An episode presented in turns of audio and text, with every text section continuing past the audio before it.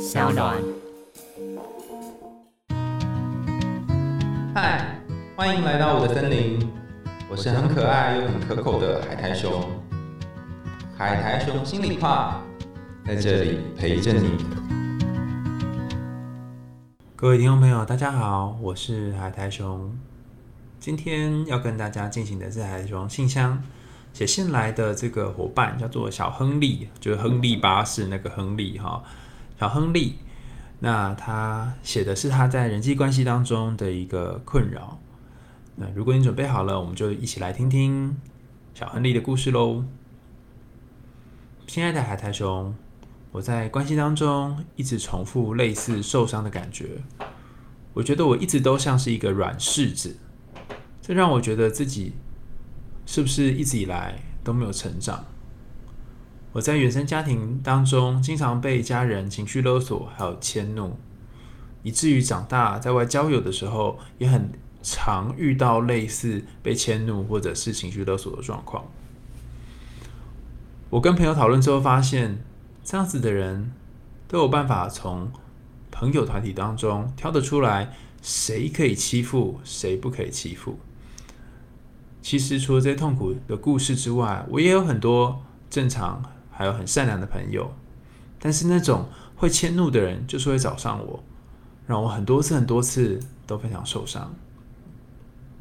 我有发现，首先是与我距离近的人，很容易这样对待我。我知道人们有时候跟亲密的人比较容易展现原本的样貌，也比较不会忍耐脾气。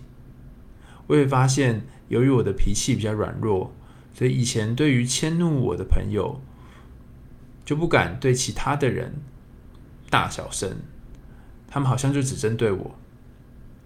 第三个是迁怒于我的朋友，其实初期感情都是不错的，而且有个特点是，我以前在他们身上都付出的非常的多，这会让我觉得更加的受伤。我想要问海苔熊，怎么样做？才不会成为团体当中的软柿子，然后被软土生绝。嗯，我想要跟这个小亨利说，嗯，其实如果从你小的时候开始，就很容易受到家人的影响，不论是被情绪勒索，或者是被迁怒，你要瞬间改善你的人际关系应对策略，其实是不容易的。那不需要给自己这么大的要求跟这么高的标准，可能需要一点时间慢慢来。我想举我自己的例子让你做参考。那我在很多地方都有说，我曾经在国小的时候有被霸凌过的经验。那那时候因为我长得很胖，然后大家都会取笑我。那这个经验呢，对我的影响是什么呢？我觉得有一个超级大的影响，就我非常非常的小心翼翼，不敢拒绝别人，甚至别人对我生气的时候，我就会笑笑带过。那我花了好多的时间才理解为什么我需要这样对待这些人。那后来明白了，原来我好害怕，好害怕他们讨厌我，好害怕，好害怕他们不要我，甚至好害怕他们用某种方式来威胁我。我太担心了。所以为了避免这些事情发生呢，我就采取顺从他们的方式。那其实这个跟你的这个情绪勒索呢有一点像，因为家人可能讲了某些话，这或者是呃给你某些要求。那倘若你没有达成这些要求的话，他们可能就会抽走某一个爱你的东西，甚至讲出非常非常难听、损害你身心的一些语言。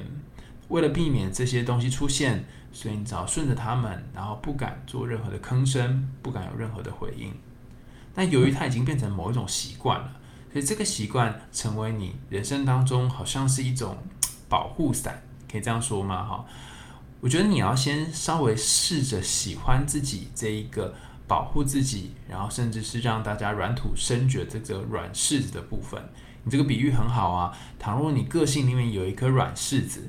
你觉得这个软柿子，老天爷派下来降生在你的身上，降生在你的个性当中，他是想要帮忙你什么呢？当然，他会害你，很多时候只能忍气吞声，害你好多时候只能够被骂，软土生绝。但如果他有好处的话，觉得他想要帮忙什么呢？像我之前有也有一种感觉，就是我一直不断的去答应别人，甚至是不敢拒绝别人的请求呢？有一个原因就来自于，当我做这件事情的时候，别人就不会生气。别人不会生气的话，我就会觉得比较安全，甚至是他们会比较喜欢我。分组的时候、活动的时候，他们会找我一起。所以我后来就理解，这个自己总是不能拒绝别人的这个心情，是来自于我好想要、好想要融入大家。同样的，你也可以想一想，每一次被迁怒的时候，你都笑笑的带过，甚至是没有任何的回应，而不会也表现出你的情绪。这样子的做法对你来说重要性是什么？帮忙了你什么？很多人会说，当我做这件事情之后，我会觉得，呃，好像对方没有那么讨厌我了，或者他骂一骂就结束了。那这个骂一骂就结束了，是不是跟小时候你曾经有被对待的方式有关呢？所以，先练习去看见自己这个软柿子的好处，然后想一想。这颗软柿子存在你生命当中的功能是什么？不要急着把它丢走，因为它其实也跟了你好多年的时间了。如果你把你跟在这么多年身边的战友，甚至是在好多时候被勒索的时候，他出来保护你的战友丢在旁边，甚至把它丢到好远的地方，你觉得这战友的感觉会是什么呢？这颗软柿子的感觉会是什么呢？他会觉得我就已经是最怕别人丢掉了，然后你最后又把我给丢掉。你可不可以让我陪在你的身边呢？所以第一个是你可以去思考这个软柿子它在你生命当中的地位跟印象是什么。第二个是我觉得你可以先做一件事情，在你去反驳或者是去生气别人的迁怒之前，你可以先做到是先试试着让自己感觉到痛。可以想象一下哦，哈，如果你在骑车或者是在路上被一台大卡车碾过你的脚。然后超级痛的，甚至是骨头都快碎裂了，然后有很严重的伤。那这个时候，大卡车司机下车，然后态度又很差，甚至他可能迁怒他家人的状况，说啊，我昨天没有睡好，所以才才压到你了，怎样啦之类的哈。那这个时候你会有什么反应呢？你会是龟缩在旁边说啊，算了算了算了，还是你会呃，就是直接跟他呛起来呢？你想象一个你可能会生气的情境，然后去想一下你为什么会生气。你后来会发现一件事，就是通常你的生气背后会藏着一个受伤，而这个受伤你必须先感觉到那个受伤。比方说你被大卡车压过脚，你觉得脚很受伤，而且真的好痛好痛，甚至是有具体的伤口等等。这个好痛跟好受伤。其实反而是促使你能够做点什么，或是能够有为自己发声的一个重要的关键。那因为太长期下来，你都被别人给情绪勒索，给被别人给控制了，所以你已经忘记要如何感觉到自己的痛了。你用某种方式来麻痹自己的感受，那这个麻痹其实也是有用的，因为如果没有麻痹的话，你可能很快就受不了了。可是现在你想要做一点改变，你不想要再像以前一样麻痹了，所以你得要把这个生气的力量把它拿回来。我这里提供一个可以拿回生气力量的方式哈，你可以先试着在家里面对着镜子生气，或者是对着手机的荧幕生气。那透过这个生气的练习，可能是骂一些很脏的话，或者是告诉对方为什么没有注重你的想法等等。那透过这些小小的生气的练习，慢慢让你在日常生活当中就先建立一种哦，原来我是可以生气的这样的习惯。那等到你的这个习惯都建立的差不多之后，可以再来尝试去跟那些正在冒犯你的人说。其实，在你的故事里面也谈到，并不是只有冒犯你的人、爱迁怒的人才会变成你的朋友，你还是有其他的朋友的。那有没有可能，你把你的重心也可以放在别的朋友身上，而不是只是这一两个好像会不断贬低你的朋友？那讲到这一点呢，有人就觉得，有人一定会觉得很奇怪，就是既然有些人一直贬低你，一直骂你，一直责怪你，为什么还要跟这些人在一起呢？好，如果你也有这种疑问的话，那你可以感觉一下自己是不是就是这样的人，自己是不是就是一个很容易困在一个糟糕关系当中的人？那你同样也可以去思考。这个糟糕的关系看起来很糟糕，甚至看起来我永远被欺负。可是和这些人在一起，和这些人一起玩，甚至是在同一个群体的时候，有什么好处？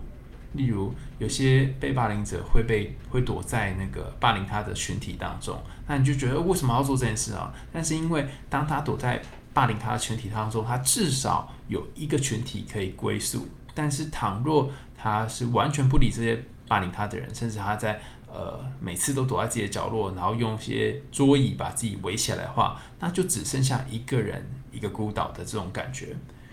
所以，嗯，我觉得有些时候尝试去接受，呃，自己过去以来已经做过的事情，甚至是过去以来已经尝试过的方法，那甚至是那些防卫的方式，也是一些有功能的方式，去承认他们的效果，是这整个过程当中第一件事情，第一件要先开始的事，然后再尝试从每一次的练习当中去生气看看，然后讲一些生气的话出来。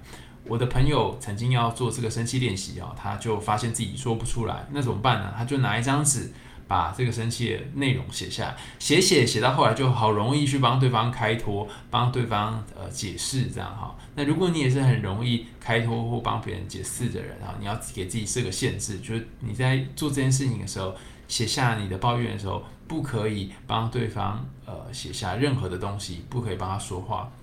那这个时候你要做的事情，其实帮你自己说话。如果你可以帮你自己说话，那你就比较有机会，也有力量在关系或者人际当中为未来的自己说话。今天的海豚熊信箱呢，我们分享的是在人际关系当中总是被迁怒，然后想要改变这个迁怒的状况该怎么办？我觉得好多时候我们会需要一些自己的空间，而并不是。和其他人相处的空间，那这个你允许给自己的空间呢，也可以让你整理内在的自我，然后呃，不是一整天都跟别人混在一起。也希望透过今天的节目呢，让让同样在人际关系当中有类似困扰的你，能够找到属于你的答案。今天海苔龙信箱就到这边告一个段落啦。如果你想听更多有趣的故事和心理学知识的话，欢迎继续追踪我们的海苔熊心理话，你也可以在我们的下面节目 show no 的地方投稿你自己人生的经历跟故事，还要想问海苔熊的问题。我们海苔熊心里话就下次见喽，拜拜。